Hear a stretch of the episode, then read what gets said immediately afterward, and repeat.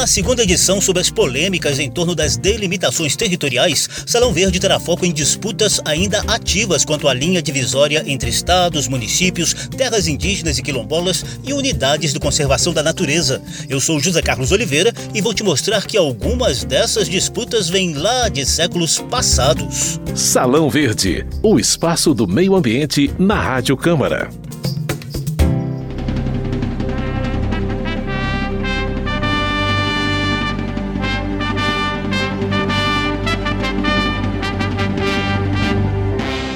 Dom Pedro II, Palácio Imperial do Rio de Janeiro, em 22 de outubro de 1880. Ei por bem sancionar e mandar que se execute a resolução seguinte. Artigo 1 é anexado à província do Ceará o território da comarca do Príncipe Imperial, da província do Piauí, servindo de linha divisória das duas províncias a Serra Grande ou Serra da Ibiapaba, sem outra interrupção, além da do Rio Puti, no ponto do Boqueirão, e pertencendo à província do Piauí todas as vertentes ocidentais da mesma serra, e a do Ceará as orientais.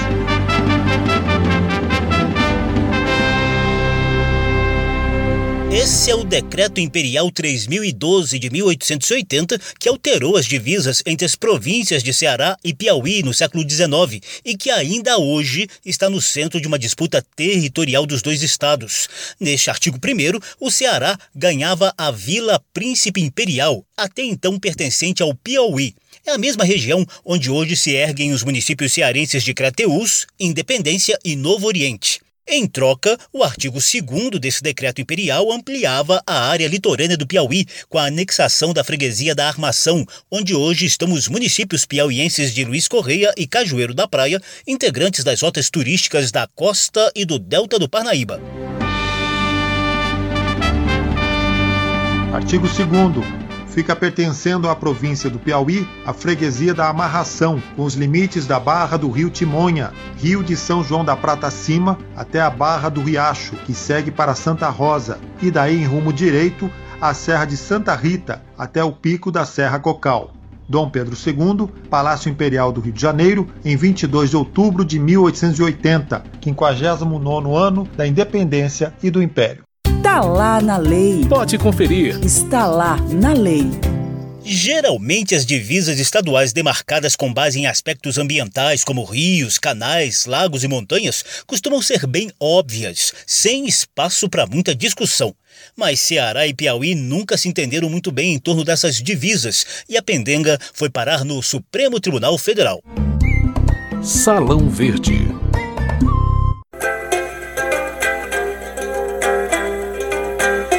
Esse secular litígio territorial entre Ceará e Piauí envolve regiões de crescentes potenciais econômico, turístico e ambiental.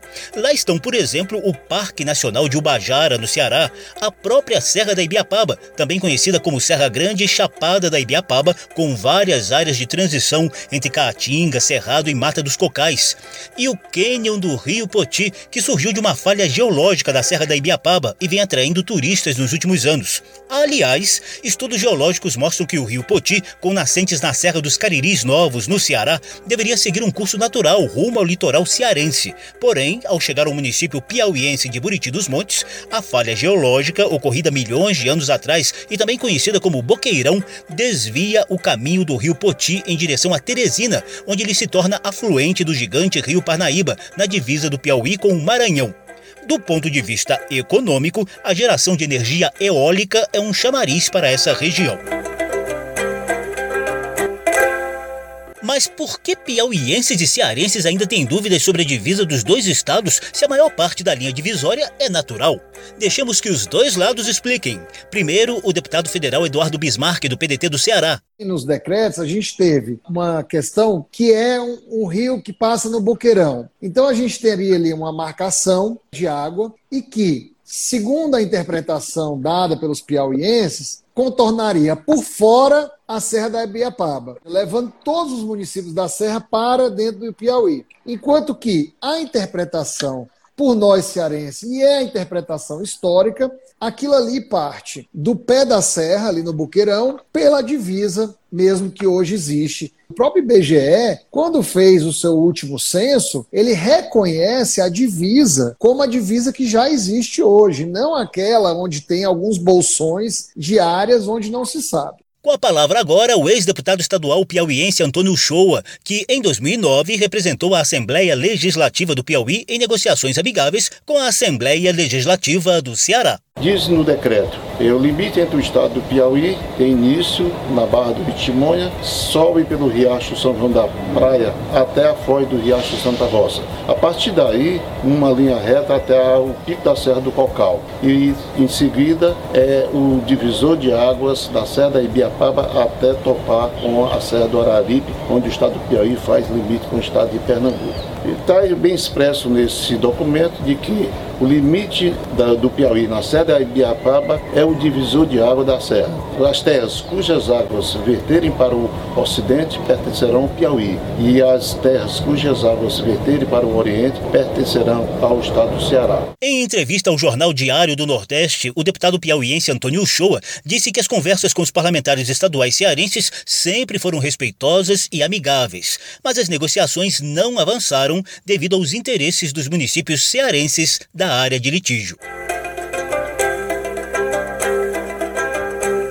Em 2016, o estado do Piauí partiu para uma ação no Supremo Tribunal Federal. Do Ministério Público Estadual, Luiz Ribeiro explicou à TV da Assembleia Legislativa do Piauí a motivação dessa ação judicial. A questão já foi devidamente judicializada através da Procuradoria-Geral do Estado, que procura uma definição jurídica a respeito de três áreas de litígio. É uma questão bastante antiga. Nós temos um decreto imperial de 1880, uma convenção arbitral estabelecida em 1920 e nós já estamos há quase 100 anos buscando uma definição com precisão, com exatidão, o que é que pertence ao Estado do Piauí, o que é que pertence ao Estado do Ceará e, na ótica aqui da Procuradoria, recuperar uma série de extensão territorial que pertence ao nosso estado, mas que está sendo utilizada pelo nosso estado vizinho. Já no âmbito do recurso ao STF, o estado do Piauí investiu quase 7 milhões de reais na contratação de uma perícia técnica do Exército em busca da real divisa com o Ceará. Também em entrevista à TV Alep, a deputada federal Margarete Coelho, do PP do Piauí, comenta outras disputas territoriais do estado e a necessidade de consensos nessas discussões. Eu lembro que quando nós fomos fazer perícia lá feita pelo Exército, no sul do Piauí, para separar ali a área de disjunção, no Matopiba, né, o que é que pertencia à Bahia, ao Maranhão e o que é que pertencia ao Piauí e ao Tocantins, nós tivemos um grande problema porque o exército que veio fazer a prova técnica era um exército que estava sediado na Bahia. Claro, é o exército brasileiro, mas que estava sediado na Bahia. Isso terminou nos colocando em desvantagem. Acho que a melhor forma de resolver realmente é uma concertação, é um acordo entre os interessados, ouvir as populações, ouvir os dirigentes, ouvir as assembleias legislativas, ouvir o Senado Federal e chegarmos a um ponto de consenso as assembleias legislativas do Ceará e do Piauí têm comissões específicas para tratar desse litígio. Na Alep, a Comissão de Estudos Territoriais é presidida pelo deputado Franzé Silva, do PT,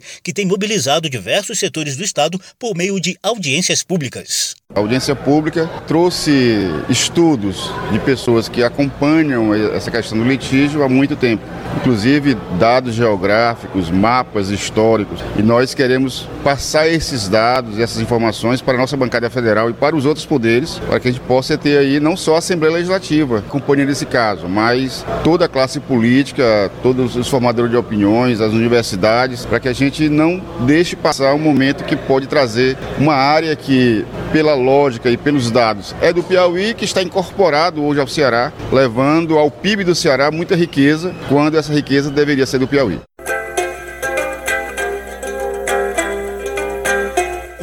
Vamos ao outro lado da divisa. A Assembleia Legislativa do Ceará tem um comitê de estudos de limites e divisas territoriais, coordenado pela deputada Augusta Brito, do PCdoB, que já foi prefeita da cidade de Graça, da Serra da Ibiapaba.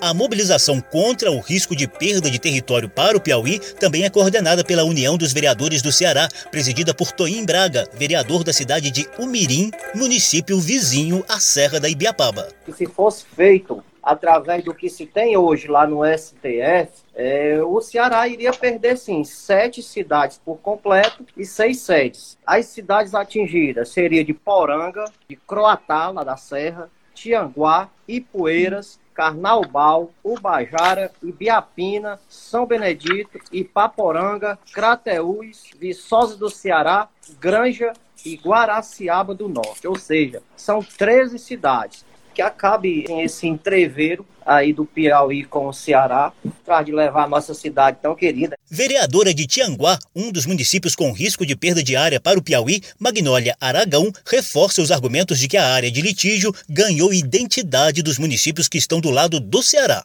O problema hoje principal está na definição dos marcos divisórios na Serra da Ibiapaba. O critério adotado pelo Estado do Piauí para a definição dos limites territoriais são as demarcações geográficas oriundas da proposta aceita pelos dois estados do Convênio Arbitral de 1920, baseada no decreto régio e em documento cartográfico, enquanto o Ceará defende o critério da ocupação da posse atuais para definir seu território, como também através de um plebiscito, que é a nossa saída. Com base nesses argumentos, o deputado federal Eduardo Bismarck, do PDT do Ceará, articula uma proposta na Câmara dos Deputados para determinar que eventuais disputas territoriais ocorridas após a promulgação da Constituição de 1988 sejam resolvidas com base em critérios de histórico de ocupação, identidade e grau de pertencimento da população local. O Estado do Piauí pede a integração da posse dessas terras. Terras essas que se encontram habitadas com legítimos cearenses, nascidos lá há muitos anos, com investimentos públicos cearenses, como aeroportos, escolas, postos de saúde, hospitais, estradas,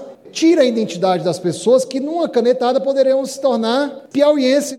Eu apresentei uma PEC aqui nesta casa que prevê que territórios ainda não resolvidos seriam definidos pelo critério de ocupação e pertencimento e convidei toda a bancada do Ceará de deputados para serem coautores dessa PEC, para que façamos dessa causa uma causa suprapartidária que envolve mais de 250 mil habitantes para o dever de justiça com as pessoas que lá habitam e com os investimentos e a ocupação que lá ocorre há mais de 200 anos.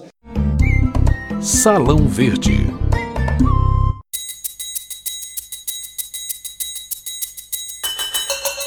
Esse é o segundo e último programa sobre as polêmicas em torno das linhas divisórias entre países, estados, municípios e outras unidades não federativas. No primeiro, a gente trouxe um contexto histórico das fronteiras do Brasil com outros países. E na edição de hoje, o foco está mais centrado nas nossas polêmicas internas. Sem dúvida, Ceará e Piauí protagonizam a polêmica mais intensa atualmente. Mas é bom lembrar de outras pendengas históricas, como a Guerra do Contestado entre Paraná e Santa Catarina, em torno de uma rica área de exploração de erva mate e madeira entre 1912 e 1916. Mais recentemente, o Piauí ganhou 140 quilômetros quadrados que disputava com o Tocantins, na região da Chapada das Mangabeiras, onde estão as nascentes do rio Parnaíba, maior rio genuinamente nordestino, com 1.485 quilômetros de extensão e divisa natural do Piauí com o Maranhão. Lá nos Pampas, do extremo sul do país, ainda temos duas disputas amigáveis na fronteira do Brasil com o Uruguai, com reflexos nas divisas internas dos dois países. Uma delas é a Vila Tomás Albornoz, oficialmente pertencente ao município de Santana do Livramento, no Rio Grande do Sul, mas também reivindicada pela cidade e pelo departamento de Rivera, no Uruguai. É uma fronteira seca, delimitada apenas por marcos de pedras a cada 200 metros. Outra pendenga é a chamada Ilha Brasileira, que fica bem no meio do rio Uruguai, na tríplice fronteira Brasil, Uruguai e Argentina. Como o nome diz, essa ilha pequena e desabitada é brasileira, pertencente ao município gaúcho de Barra do Quaraí, e ficou famosa por abrigar parte do refúgio do ex-presidente João Goulart após o golpe militar de 1964 no Brasil. A ilha ainda é reivindicada pela cidade de Bela União, do departamento uruguaio de Artigas, como também fica perto do município de Monte Caseros, na província argentina de Corrientes, uma ONG ambientalista tem projetos para criar um futuro corredor biológico trinacional na região, em clima de paz e harmonia na Tríplice Fronteira. Voltando para as nossas disputas internas, só vou lembrar da briga das prefeituras de Cabo Frio e de Búzios em torno do bairro de Maria Joaquina, no litoral do estado do Rio de Janeiro. Lá na Bahia, tem briga até envolvendo três municípios, como no caso de Piripá, Tremedal e Presidente Jânio Quadros. Também já rolou disputa entre áreas dos municípios baianos de Tanhaçu e Contendas do Sincorá, além de Vitória da Conquista, Barra do Choça e Itambé. Emancipação de distritos e outras dúvidas territoriais seculares estão na raiz dessas disputas e polêmicas. Afinal de contas, o Brasil saiu de cerca de 1.500 municípios em 1940 para as atuais 5.568 cidades formalmente emancipadas. Geógrafo e diretor do Centro de Cartografia Aplicada e Informação Geográfica da Universidade de Brasília, o professor Rafael Sanzio dos Anjos explica a dificuldade de consenso em algumas regiões que a significativa maioria das divisas das unidades políticas nacionais tem referências em acidentes geográficos, rios, sobretudo. As linhas geométricas estão presentes basicamente nos estados do norte da nação. No Brasil, o que consolida formalmente uma unidade espacial político-administrativa é a lei. E em muitos casos, o memorial descritivo cartográfico ele é elaborado posteriormente, e esse é um fator de incongruências desde o seu início.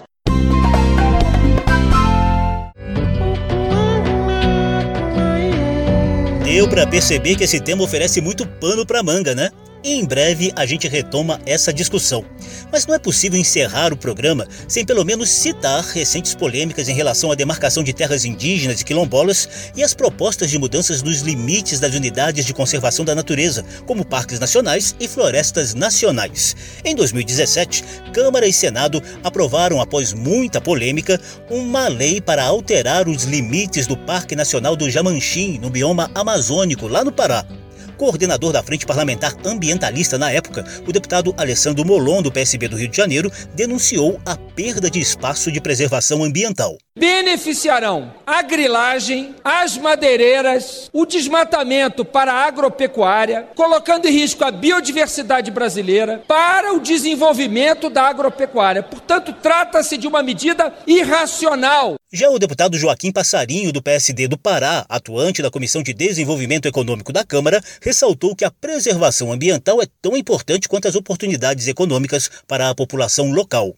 Nós precisamos que a Amazônia sirva também para o homem da Amazônia, para que o homem da Amazônia possa sobreviver com dignidade, que possa ter trabalho. É flexibilizar algum tipo de atividade na área de preservação, mas não acabando com a preservação. Já em relação à demarcação de terras indígenas e quilombolas, pouco ou nenhum avanço concreto tem ocorrido nos últimos anos, segundo a avaliação da coordenadora da Frente Parlamentar em Defesa dos Povos Indígenas, deputada Joênia Wapchana, da Rede de Roraima. É uma necessidade do Brasil conhecer a realidade dos povos indígenas, de dizer que nós já contribuímos para a sustentabilidade, protegendo as nascentes de água, a cultura e dizendo que nós indígenas temos direitos e garantias constitucionais que foram fruto de manifestação e que precisam ser protegidos.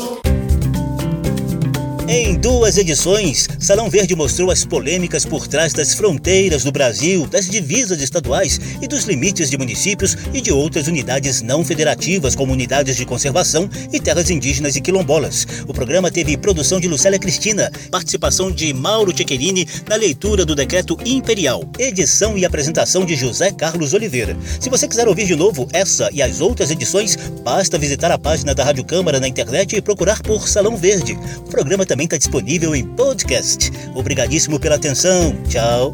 Salão Verde, o espaço do meio ambiente na Rádio Câmara.